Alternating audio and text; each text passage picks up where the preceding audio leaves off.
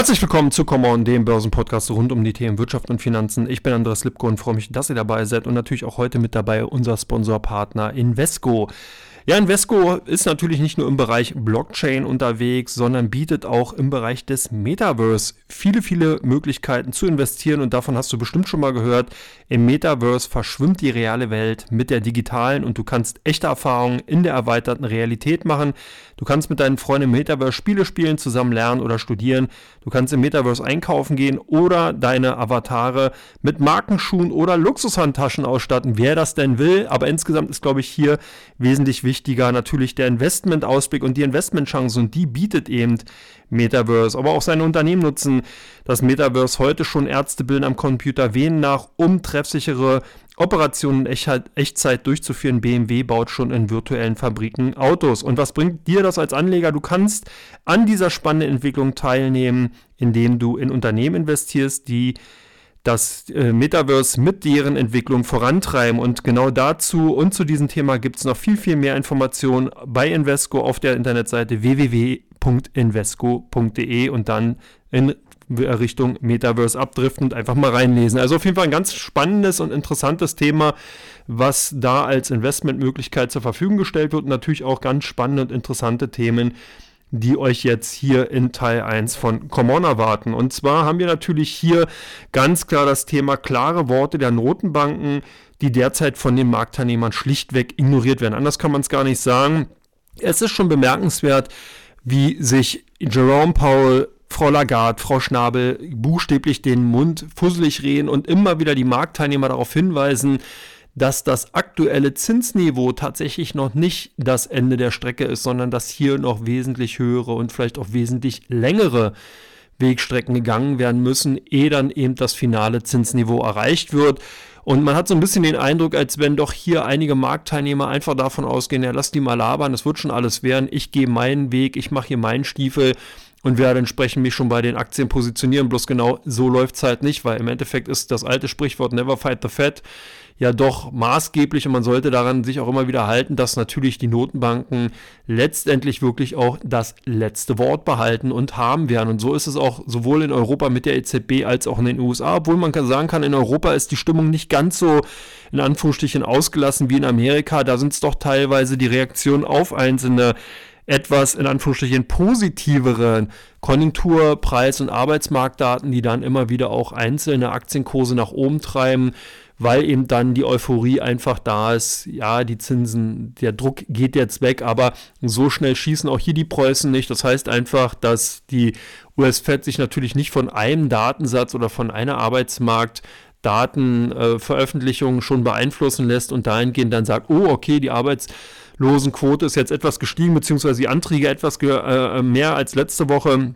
Jetzt nehmen wir natürlich absolut und sofort den Fuß von der Zins, vom Zinspedal und werden auf die Bremse treten. So ist das nicht, sondern die Inflationsentwicklung, das habe ich an dieser Stelle ja auch schon des Öfteren gesagt, ist einfach ein Thema, was wesentlich länger in den Märkten bleiben wird. Man kann eigentlich sagen, gekommen, um zu bleiben. Erstmal, weil hier viele, viele Effekte eine Rolle spielen, die sich teilweise überlagern, die teilweise von der Amplitudenverschiebung auch dafür sorgen, dass einfach erstmal das hohe Preisniveau bleibt und man erstmal keine Steigerung sieht, aber dann durch die Überlagerungseffekte, die danach stattfinden können, einfach ein sprunghafter weiterer Anstieg passieren kann. Und das sollte man im Auge behalten. Es kann tatsächlich sein, dass wir jetzt hier im Februar, im März nochmal einen Anstieg erleben werden, nochmal eine kleine Dynamis Dynamisierungswelle sehen können und dass dahingehend dann so ein kleiner Schock eventuell durch die Märkte gehen kann. Also das ist immer wieder ein Punkt, der vielleicht auch vielen gar nicht so bewusst ist. Die Inflation ist wirklich ein heftiges Thema.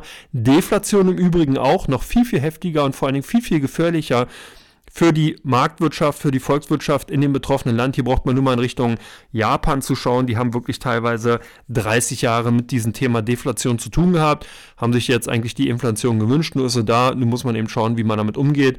In Europa, in Amerika ist sie da. Da braucht man gar nicht jetzt unbedingt die Wirtschaftsnachrichten lesen, sondern eigentlich nur im Supermarkt sich mal die teilweise doch sehr starken Preisanstiege anschauen und natürlich, wenn das nicht reicht, beziehungsweise den einen oder anderen Schock hat man natürlich im letzten Jahr schon durch die Abschlagszahlung zum Beispiel von den Versorgungsunternehmen im Bereich Gas- und Strompreise schon bekommen. Also von daher, es ist nicht nur ein diesmal ein, äh, ein Indiz oder beziehungsweise ein Markteinfluss, der sich nur auf die Finanzmärkte beschränkt, sondern eben auch ans alltägliche Leben geht.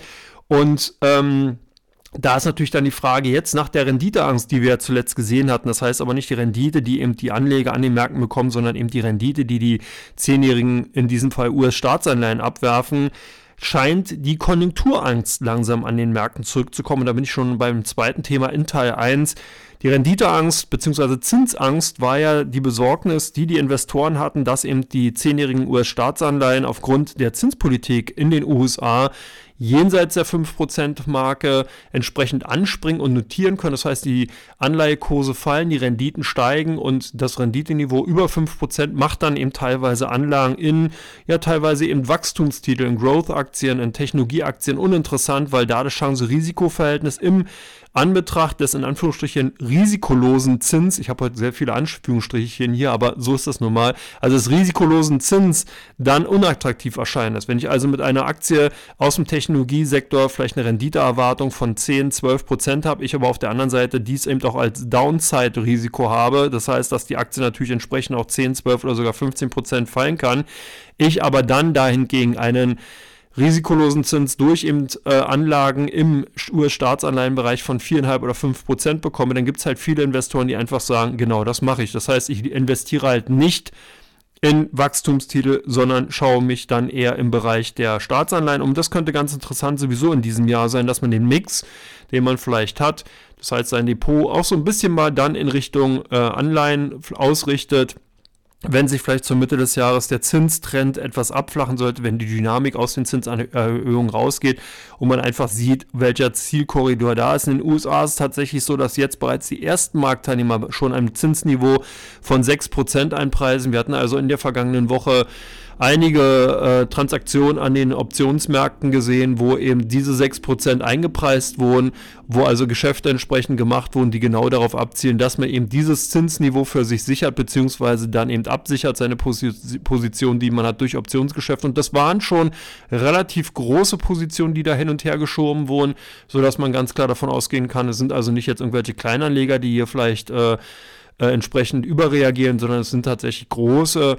institutionelle Anleger gewesen, die dann eben entsprechend ihre Portfolien damit absichern. Also von daher, die Renditeangst war da und ist jetzt langsam so ein bisschen gewichen, weil eben diese Absicherungsgeschäfte stattfinden. Und wem ist sie dann gewichen? Genau der Konjunkturangst, weil man jetzt einfach annimmt, durch das gestiegene Zinsniveau in den USA wird das natürlich auch Auswirkungen einfach bei der amerikanischen Wirtschaft haben, beziehungsweise sind die Arbeitsmarktdaten, die wir gesehen haben, die Erstanträge auf Arbeitslosenhilfe doch höher ausgefallen. Das dürfte jetzt keine wirklich große Überraschung sein, wenn man aufmerksam sich die Quartalzahlen der letzten Tage angesehen hat, wenn man eben gesehen hat, dass die großen Technologiefirmen hier wirklich unisono wirklich sehr, sehr viele Stellen abbauen. Ob es Alphabet ist, ob es Apple ist, Microsoft, Walt, äh, Walt Disney und so weiter und so fort, alle Unternehmen sind dabei, mehrere tausend Stellen wirklich zu streichen. Und das muss sich natürlich dann auch an den Arbeitsmärkten einfach bemerkbar machen. Wobei man auch hier sehen muss, selbst die, wenn man sich die Arbeitsmarktdaten insgesamt mal genauer ansieht, dann sieht man, dass das eher der Servicebereich, der Dienstleistungssektor ist, der eben hier händeringend Personal sucht. Mittlerweile ist es so, dass in den USA zwei bis drei Stellen von Menschen ausgeführt werden, um überhaupt noch dort vernünftig leben zu können. Und das übt natürlich einen enormen Druck auf dem Arbeitsmarkt aus. Ich bin jetzt gespannt, wenn tatsächlich diese Entlassungswellen auch im Facharbeiterbereich beziehungsweise in den akademischen Bereichen stattfinden. Das heißt, ob die dann wirklich sehr, sehr schnell kompensiert werden oder ob es dann tatsächlich so ist, dass wir jetzt hier eine, eine Trendumkehr, ein Abkippen sehen. Und genau diese Befürchtungen waren es dann auch, die in den letzten Tagen so ein bisschen Druck auf die amerikanischen Märkte insgesamt ausgeübt haben. Und damit bin ich dann auch schon beim dritten Thema von Teil 1 und zwar, was werden die Aktienmärkte daraus machen aus dieser Kombination? Ja, man ist halt vorsichtig. Ihr habt es heute gesehen, der DAX ist im Rückwärtsgang gewesen, hatte hier so ein bisschen Angst vor der eigenen Courage gehabt und ist tatsächlich dann eher von den Investoren abverkauft worden. Gut, wir hatten Sondersituationen, wir hatten Adidas dabei, die eben heute dann nochmal so ein bisschen die Stimmung verdorben hatten. Wir hatten aber auch aus Asien einen Verkaufsdruck gesehen, der natürlich sich dann auch auf die europäischen Aktienmärkte mit übertragen hat. Also sicherlich ist es jetzt kein Role Model, man kann den heutigen Handelstag nicht überstülpen auf die kommenden Tage. Tendenziell würde ich mal sagen, wir bleiben sicherlich eher positiv gestimmt. Also ich glaube schon, dass wir bis Ende März tatsächlich eher steigende Kurse noch sehen können. Aber, und hier muss man ganz klar anführen, dass das nicht ohne Kursrücksetzer passieren wird. Das heißt, es ist nicht ein ganz klarer Aufwärtstrend, der sich da eben ausbilden wird, sondern es wird eher kaskadenartig, plateauförmig, wenn dann nach oben gehen, aber auch mit größeren Korrekturphasen. Das heißt, es werden einige negative Überraschungen dann kommen, die jetzt dann noch als Kaufchance tatsächlich interpretiert werden und dahingehend dann auch von Investoren gekauft werden.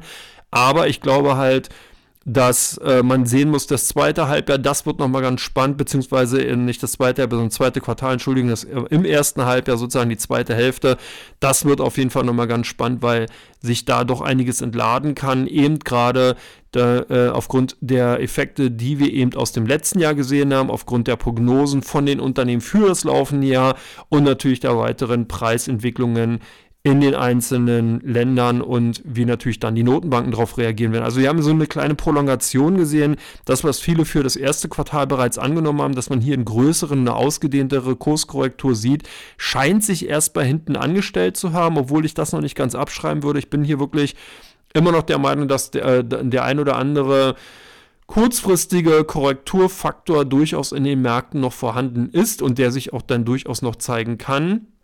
Aber tendenziell geht es dann doch erstmal weiter Richtung Kurs 9, weil diese Schwäche dann tatsächlich auch von den großen Investoren gekauft wird. Also wir haben hier nicht einen grundsätzlichen Paradigmenwechsel. Ich sehe schon tendenziell Anzeichen einer Bodenbildung nach der doch sehr, sehr heftigen und größeren Korrektur jetzt seit gut, na, kann man sagen, sechs Monaten ist jetzt dann sozusagen der Kursbund einigermaßen erreicht. Es fehlt mir so ein bisschen so mal dieser Final Sell-Off, wo man wirklich nochmal alles Negative einpreist und dann denke ich, geht's hoch. Wann der kommt, weiß keiner. Wenn ich das wissen würde, würde ich hier wahrscheinlich nicht in Hamburg sitzen, sondern irgendwo äh, ja, in einem äh, sonnigeren Gefilde. Aber gut, demzufolge, das ist nicht so. Trotzdem macht auch Spaß, diesen Podcast zu machen, aber das nur mal so als kleines Randthema. Also insgesamt, wie gesagt, Korrektur, ja, kann kommen, relativ kurz, mittelfristig bleibe ich trotzdem weiter im Bullish und denke, dass die Aktienmärkte genau diese Sorgen brauchen, um eben weiter steigende Kurse hervorrufen zu können. So ist Börse manchmal ein bisschen merkwürdig zu interpretieren. Hier heißt also Bad News are Good News teilweise und in dieser Phase sind wir momentan. Marktteilnehmer sind vorsichtig, gucken aber optimistisch in die Zukunft und können aber vielleicht die eine oder andere negative Nachricht beziehungsweise das eine oder andere negative äh, ähm, Thema derzeit noch nicht entsprechend einpreisen, sodass also hier dann nochmal Korrekturbedarf erfolgen kann. Korrekturbedarf hoffe ich erfolgt bei euch nicht. Ich komme nämlich jetzt gleich zu Teil 2 von Common und da gehe ich dann auf eure Fragen, auf Einzelwerte, die ihr mir habt zukommen lassen und bin natürlich ganz gespannt dann, wie ihr darauf reagieren werdet. Bis gleich.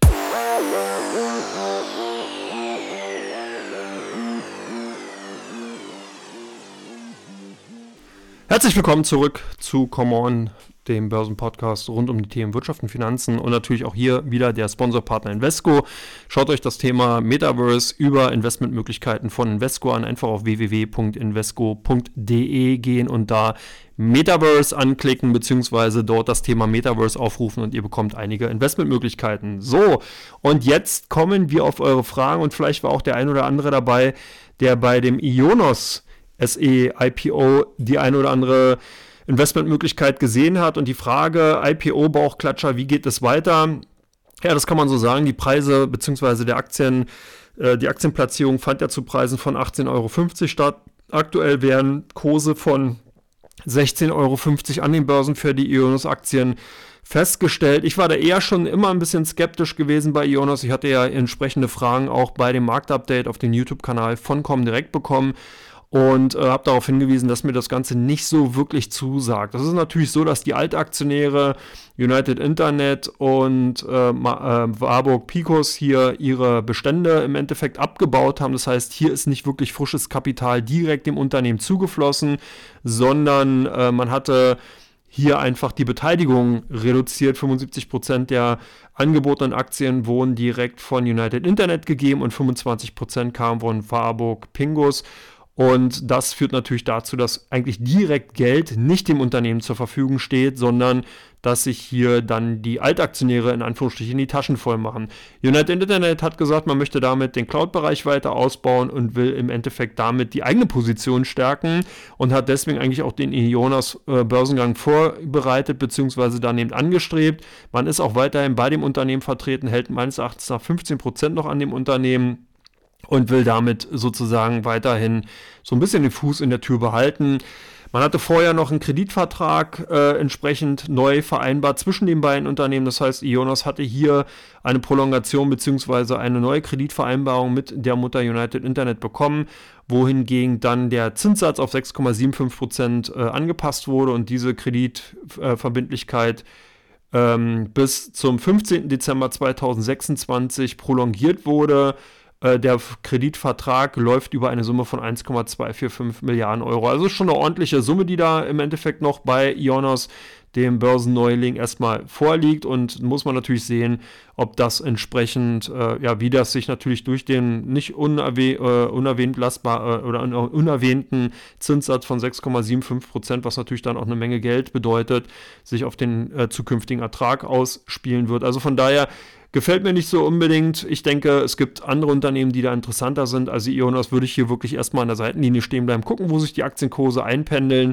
Ich denke, wenn man sich die Abwärtsdynamik ansieht von 1850 auf 1650, das ist schon ganz ordentlich. Ich glaube, tendenziell sind die und ist das Unternehmen schon interessant, aber halt nicht auf dem aktuellen Kursniveau, sondern hier kann man doch nochmal den ein oder anderen Handelstag ins Land streichen lassen den an, ein oder anderen äh, Handelstag ins Land streichen lassen konnte man auch bis vor einiger Zeit bei Bayer und jetzt kommen hier die Aufspaltungspläne immer mehr an den Tag und die Frage lautet, machen denn die Aufspaltungspläne bei Bayer überhaupt Sinn? Hier muss man sagen, hier ist ja nicht nur äh, momentan der oder beziehungsweise die Aufspaltungspläne der maßgebliche Kursantriebsfaktor, sondern es sind vielerlei Dinge. Zum einen ist der aktuelle CEO Herr Baumann entsprechend äh, ja, vakant geworden. Das heißt, der Posten ist vakant geworden. Herr Baumann wird gehen, wird ersetzt und äh, entsprechend dann eben äh, das Unternehmen verlassen. Das ist natürlich dahingehend für viele eine Erleichterung gewesen, weil er doch der größte Befürworter eben der Monsanto-Übernahme war.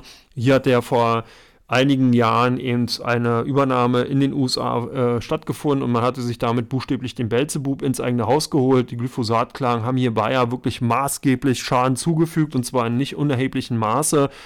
Und man hatte äh, wirklich damit jetzt seit den letzten Jahren eigentlich nur zu tun gehabt. Die grundsätzliche Idee, um das jetzt nicht wirklich schlecht drehen zu wollen, war ja eigentlich gar nicht so verkehrt. Man wollte sozusagen Allround-Dienstleister machen, der vom Saatgut bis zum Pflanzenschutz in dem Agrarbereich wirklich alles anbietet. Von daher aus dieser Sicht heraus sicherlich nicht uninteressant. Was mich damals aber schon gewundert hatte, ist, dass bereits die ersten Glyphosatklagen ja in den USA anhängig waren, beziehungsweise schon durch die Medien gegangen sind. Ich weiß nicht, ob man hier mit einer Scheuklappe durch die Gegend gelaufen ist oder warum man sich ausgerechnet Monsanto da eingekauft hatte. Gut, nun sei es so, wie es ist. Jetzt hier nachtreten bringt nichts, aber demzufolge die Folgen daraus sind wirklich heftig gewesen. Und auch nach wie vor sind die Folgen relativ schwerwiegend. Es gibt jetzt halt dahingehend und dahingehend machen dann die Aufspaltungspläne tatsächlich Sinn, wenn man es denn schafft, dass man sozusagen diese Monsanto-Sparte, das heißt den Pflanzenschutz insgesamt abspaltet und separiert an die Börse bringt und dann eben den Pharmabereich und den Saatgutbereich separiert sozusagen als zwei selbstständige Einheiten dann eben weiterhin führt. Das ist genau der Punkt, das würde auch Sinn machen, das macht Sinn. Ich weiß zwar nicht genau, ob das so funktioniert, das ist natürlich auch eine rechtliche Frage, ob sich der Gesamtkonzern dann eben aus dieser Verbindlichkeit durch die entsprechenden Klagen und den möglichen Schadensersatz so wirklich rausziehen kann. Wahrscheinlich würde man dann eben die Pflanzenschutzsparte mit entsprechendem Kapital ausstatten müssen, dann würde es wahrscheinlich Sinn machen und entsprechende Zusagen geben, aber es ist sicherlich nicht eine ganz uninteressante Story, die da auf jeden Fall zumindest mal auf den Tisch ist. Wahrscheinlich ist ein Spin-off äh, bis 49 Prozent. Also das heißt, man würde dann noch nach wie vor die ähm, Mehrheit an dem Konzern halten und nur 49 Prozent an die Börse bringen. Das ist sicherlich denkbar. Dadurch würde sich natürlich insgesamt aufgrund von Sum of the Parts Effekte der Gesamtwert von Bayer natürlich erheblich steigern. Und genau das war ja auch der Grund, warum die beiden aktivistischen Investoren, die ja vor kurzem da eingestiegen sind, genau diese Pläne so stark forcieren und weiter nach vorne gebracht haben, weil das ja im Endeffekt der Hintergrund ist, warum die das machen. Die machen es ja nicht, weil sie Gutmenschen sind oder entsprechend dann karitative Hintergedanken haben, sondern wollen Geld verdienen mit ihren Positionen, die eingegangen wurden. Und das ist entsprechend dann natürlich auch der Hintergrundgedanke dabei. Man rechnet ungefähr damit, dass der Börsenwert dann so zwischen 75 und 82 Milliarden Euro liegen könnte. Aktuell wird Bayer mit 59 Milliarden berechnet. Das heißt, Man hat hier also noch ein ordentliches Kurspotenzial insgesamt. Ich denke, die Buyer-Story war ja eigentlich auch schon immer interessant. Was mich halt gestört hat und was ganz klar das Damoklesschwert war, sind eben die Schadensersatzklagen in den USA, die man einfach derzeit und auch zukünftig erstmal nicht wirklich abschätzen kann, wie stark da die Schäden dann tatsächlich sind. Diese Aufspaltungspläne machen durchaus Sinn. Von daher, wenn damit das Klagerisiko bzw. Schadenersatzrisiko insgesamt von den Gesamtkonzernen rausgelöst werden kann, dann ist es natürlich tatsächlich erstrebenswert und lohnenswert, sich die Bayer-Aktien weiter anzusehen. Sollte das in dieser Form so 100% nicht möglich sein, bleibt einfach die Gefahr voran. Man muss sich halt vor Augen führen, es sind in den USA über 100.000 Klagen anhängig. Wenn hier auch nur eine Million Euro pro geschädigten Kunden zugesprochen wird, dann könnt ihr euch ganz schnell ausrechnen, in welcher Größenordnung sich das Ganze dann abspielt. Selbst wenn nicht alle Klagen durchgehen, aber ein Großteil, 50, 60 Prozent, reden wir hier immer noch über Summen, die wirklich gigantisch sind und die dann natürlich vielleicht auch den Konzern nicht sofort schaden würden, die aber auf jeden Fall mal die Gewinnentwicklung natürlich insgesamt und die Ertragssituation in den kommenden Jahren natürlich maßgeblich beeinflussen würde und was einfach ein, äh, ein absolutes Belastungs- ein absoluter Belastungsfaktor darstellen würde. Also von daher hier eher Vorsicht dann walten lassen, aber die Story ist interessant. Für mich hat zumindest mal Bayer durch die Pläne in den letzten Tagen wieder eine Equity-Story bekommen, die interessant ist. Natürlich mit einem spekulativen Charakter, das muss man ganz klar sagen. Der war ja immer da, aber insgesamt hat jetzt mehr Klarheit äh, stattgefunden und das ist ganz spannend. Viel Klarheit hatte auch Walt Disney mit den Zahlen ähm, gegeben bei den Investoren. Die Investoren haben in die Hände geklatscht. Es sieht gar nicht so verkehrt aus wie sich der Konzern entwickelt hat. Äh, der neu alte CEO, wenn man es so will, Bob Eager, ist zurückgekommen und der ist 2020 ja zurückgetreten ähm, in den Ruhestand, ist dann aber 2000, jetzt im November 2022 aus dem Ruhestand wieder zurück in den Konzern reingekommen und hat Bob Sharpeck abgelöst. Und das sorgte natürlich für viel, viel Wirbel im Gesamtkonzern insgesamt. Der Konzern hatte sich in den letzten Jahren sehr stark auf den Ausbau des Streaming-Geschäfts fokussiert. Disney Plus hatte weltweit bisher 161,8 Millionen Nutzer gewinnen können. Das ist wirklich brutal. 161,8 Millionen, das ist wirklich eine, eine, gewaltige Größe.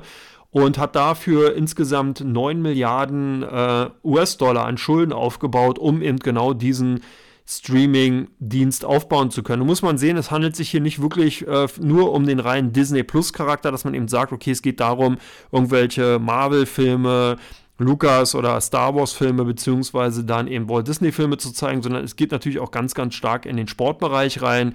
Das heißt, hier hat man ja noch durch äh, Hulu, durch ESPN viele, viele Streaming-Dienste, die eben genau ganz dezidiert im Bereich des äh, US-Sports und internationalen Sports eben äh, unterwegs sind. Und demzufolge hatte vor kurzem auch der Verlust der Übertragungsrechte an den Cricket Spielen bzw. Meisterschaften in Indien wirklich dafür gesorgt, dass da eben die Abonnentenzahlen rückläufig waren und ähm, dahingehend dann auch für einen kleinen Überraschungsmomentum gesorgt hatte, weil man eigentlich gedacht hatte, hier geht jetzt sozusagen genauso der Punk ab wie bei Netflix, die ja dann doch mit ihren Zahlen überzeugen konnten und hier ja im letzten Quartal wesentlich stärker Abonnenten aufbauen konnten, währenddessen jetzt bei Disney der Rückwärtsgang eingeschaltet wurde. Auch hier bei Disney Aufspaltungspläne, die laut geworden sind. Man möchte eventuell die Streaming- äh, Dienste raus, aus den Konzernen rausnehmen. Man möchte hier auch nochmal die, äh, die, die Filmrechtebank trennen von den Ressorts, also auch hier eine Dreispaltung, die zumindest mal angesprochen ist. Ob die tatsächlich umgesetzt wird, das weiß ich nicht. Ich kann es mir eigentlich auch nicht so richtig vorstellen. Aber man möchte natürlich dann äh, auch jetzt eine, äh, äh, eine, Entscheidung dahingehend erwarten über die Komplettübernahme des Streaming-Dienstes Hulu, wo eben Walt Disney nur eine Teilschaft hat bisher und nicht eine Teilhaberschaft hat und nicht komplett beteiligt ist. Und äh, dann wäre halt eine mögliche Ausgliederung des Sportnetzwerks ESPN möglich und denkbar. Wie gesagt, ob das so sinnhaft ist, weiß ich nicht. Ich glaube, dass hier tatsächlich mehr Synergien und Effizienzen entstehen wenn man das Ganze in einem Konzern zusammenlässt und dahingehend dann die Strategie auch wirklich zusammen in dieser Grundidee weiter raus und voraussetzen kann. Und das wird auf jeden Fall spannend, wird auf jeden Fall in diesem Jahr das Thema bleiben. Disney hat ja sein 100-jähriges Bestehen jetzt im Jahr 2023. Man möchte auch moderat die Dividende wieder anheben, die man ja doch in den letzten, in den Covid-Jahren mass massiv zurückgeschnitten hatte. Eben aufgrund der Tatsache, dass es eben bei den Ressorts, bei den Reiseaktivitäten stark rückläufig war und man hier einfach einen riesen Kostenblock am Bein hat. Das Ganze scheint sich wieder einigermaßen zu normalisieren. Und genau das war ja auch die Story, die ich damals schon darauf hingewiesen habe, dass ich halt denke, dass der Aufbau von eben den Streaming-Dienst Disney Plus im Gesamtgefüge mit den Ressorts und natürlich dieser enorm großen Daten, Filmrecht-Datenbank, die eben dann Disney hat, wirklich eine eigentlich ganz interessante Equity-Story ist. Also ich denke, Disney bleibt interessant. Ich würde mich hier nicht zu stark auf nur die Ausspaltungspläne, auf diese kurzen Quick-Wins im Endeffekt äh, fokussieren, sondern denke, dass einfach der Konzern insgesamt wirklich sehr, sehr gut aufgestellt ist. Man hatte sich hier und da natürlich durch einige Übernahmen doch ein bisschen übernommen. Man hätte das tendenziell auch anders lösen können. Nun, so ist es so. Man ist natürlich hier auf dem Weg, wirklich ein Medienmogul oder beziehungsweise Mediengigant sein zu und werden zu wollen.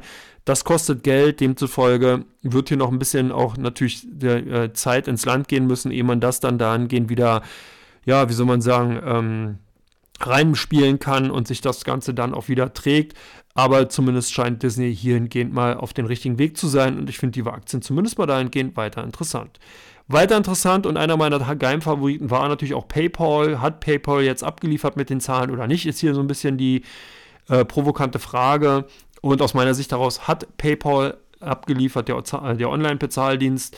Ist zum Jahresende trotz Inflations- und Rezensionssorgen deutlich gewachsen, das kann man ganz klar sagen. Im vierten Quartal stiegen die Erlöse im Jahresvergleich um 7% auf 7,4 Milliarden US-Dollar. Das sind ungefähr 6,9 Milliarden Euro. Und ähm, das ist natürlich schon mal ein ganz schöner Schuh. Der Nettogewinn legte um 15% auf 921 Millionen US-Dollar zu und übertraf damit die Erwartung der meisten Analysten. Auch die Gesamtprognose für das laufende Jahr konnte angehoben werden und hat damit überrascht. Der Ausblick äh, für das laufende Jahr fiel entsprechend stark aus. Der bereinigte Gewinn soll bei 4,87 Euro, äh, 4 Dollar liegen und hier wurden lediglich 4,76 Dollar erwartet. Also hier liegt man knapp 11 Cent über den Erwartungen. Und äh, im ersten Quartal soll ungefähr ein Gewinn von 1,08 Dollar bis 1,10 Dollar erwirtschaftet werden und der Umsatz soll um 7,5 Prozent zulegen. Also insgesamt alles ganz, ganz gute Daten, die man da vorgelegt hat. Auch die Prognose entsprechend gut, was so ein bisschen für ja, einen bitteren Nachgeschmack gesorgt hat, ist, dass eben der Vorstandschef Dan Schulman jetzt zum Jahresende gehen wird. Er hat ja damals seit der Ausgliederung aus eBay im Jahr 2015 die Geschicke von PayPal maßgeblich bestimmt und mit nach vorne getragen. Und er soll zwar weiterhin im Verwaltungsrat bleiben, aber nichtsdestotrotz ist natürlich so, dass äh, einfach jemand, der, der diesem Unternehmen oder der im Unternehmen so starken Charakter gegeben hat, dann natürlich auch immer wieder äh, die Gefahr oder die Fragezeichen aufwirft, wie geht es danach weiter? Und das ist so ein bisschen der Punkt, deswegen sind die Aktien dann eben auch nochmal nachbörslich von dem doch relativ starken Zuwachs eher ins Minus gerutscht und haben äh, die nachbörslichen Gewinne wieder eingebüßt. Aber man muss hier ganz klar sagen, so ein Managementwechsel kommt ja nicht out of the blue, sondern hier gibt's, gilt es dann natürlich entsprechend im Vorfeld bereits schon Führungspersonal aufzubauen, die in solche Positionen reingehen. Man wird das wahrscheinlich aus den eigenen Reihen dann entsprechend abdecken. Man hat auch wahrscheinlich hat Herr Mr. Showman hier auch schon den ein oder anderen Kandidaten entsprechend in der Hinterhand und wird den dann in diesem aktuellen Jahr einfach auch entsprechend mit in den äh, ja, operativen Geschäftsabläufen einführen. So ist das eigentlich normal, gerade bei Unternehmen dieser Größenordnung. Also da sagt man dann nicht einfach, okay, tschüss und ich gehe dann, sondern das Ganze wird natürlich entsprechend begleitet und auch natürlich koordiniert. Also von daher denke ich mal, sollte man hier die Suppe nicht so heiß essen, wie sie gekocht wird. Und ich denke, dass PayPal zumindest mit den Zahlen gezeigt hat, dass man wieder die alte Stärke zurückgewonnen hat. Ich habe ja an diesen Stellen auch schon öfters mal darauf hingewiesen, dass ich einfach glaube, dass äh, PayPal einfach gut positioniert ist und dass den Kursrückgang, den wir da gesehen haben, einfach maßlose Übertreibung war. Eine maßlose Übertreibung haben auch die Aktien bei British Petrol in den Jahren 2020 erlebt. Jetzt Rekordjahr mit Rekorddividende. Die Frage, Europas größter Ölkonzern erzielt im ersten, im vierten Quartal, also im letzten Jahr des Fiskaljahres 2022 unterm Strich einen Gewinn von 10,8 Milliarden US-Dollar, nachdem im Vorjahr ein Gewinn von 2,33 Milliarden US-Dollar äh, erzielt wurde. Das ist natürlich eine ordentliche Steigerung um satte 400 Prozent. Und ähm, demzufolge sollen die Aktionäre auch daran beteiligt werden, dass man eben die die Dividende entsprechend angehoben hat und eben auch eigene Aktien im Volumen von 2,75 Milliarden US-Dollar zurückkaufen will. Die Maßnahme des Aktienrückkaufsprogramms ist ja eine ganz smarte Lösung, weil man dahingehend ja die Aktien verringert, dadurch dann eben die Dividenden, die Gewinne auf weniger, weniger Aktien entsprechend äh, berechnet werden und dadurch das KGV sinkt. Das ist eigentlich eine äh, ganz äh, nette Möglichkeit, um hier eben Shareholder Value entsprechend schaffen zu können. Also von daher, BP hat natürlich davon profitiert, dass man einfach im vergangenen Jahr hier doch ähm, ja, sehr, sehr hohe Preisniveaus eben bei den äh, Rohstoffen, bei den Energieträgern äh, vorgefunden hat. BP will auch der Strategie treu bleiben, dass man eben hier wesentlich stärker im Ölsektor tatsächlich äh, tätig sein will. Man hat hier einige Projekte ins Auge gefasst, die man äh, im Endeffekt dann auch weiterentwickeln will. Das ist halt auch eine ganz, ganz interessante Situation. Insgesamt natürlich überhaupt nichts für diejenigen unter euch, die SG-konform entsprechend ihre Portfolien aufbauen wollen, sondern eher für diejenigen, die sagen, ja, Ölsektor den möchte ich halt dahingehend in meinem Depot haben, weil ich davon ausgehe, dass Öl auch in den kommenden fünf bis zehn Jahren einfach ein wichtiger Bestandteil der Wirtschaft bleiben und sein wird und sich das im entsprechend, auch wenn man sich es vielleicht anders wünscht, nicht so schnell weg und ausradieren lässt aus den Wirtschaftsgefügen, sondern eben die chemische Industrie, die Automoto, äh, die Autoindustrie und andere große Schwerindustrien sind eben davon abhängig und demzufolge bleibt die Nachfrage dahingehend zumindest mal noch vorhanden. Ja, ich hoffe, dass eure Nachfrage jetzt zu Teil oder für Teil 3 auch weiterhin vorhanden bleibt. Da schaue ich mir nämlich die drei meistgesuchten Werte bei OnVista und schaue natürlich auch auf die Comdirect meistgehandelten Titel, die Top 3, die dort eben in der letzten Woche gehandelt wurden. Bis gleich.